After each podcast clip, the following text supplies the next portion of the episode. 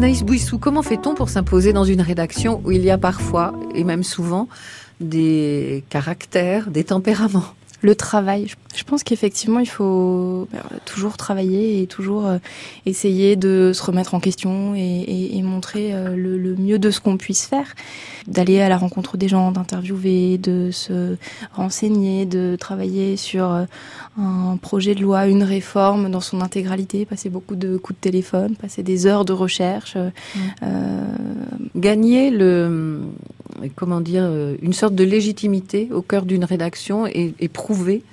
Ça passe par le travail. Forcément, ça passe par le travail, parce que surtout en radio, euh, son travail s'entend à l'antenne. Donc, euh, être le plus juste possible, travailler le plus longtemps possible, du mieux possible, être le meilleur et, toujours remettre son travail en question. Ça, je pense que c'est quelque chose qui est primordial et dans ce métier et euh, dans la vie d'une manière générale. Absolument, c'est vrai.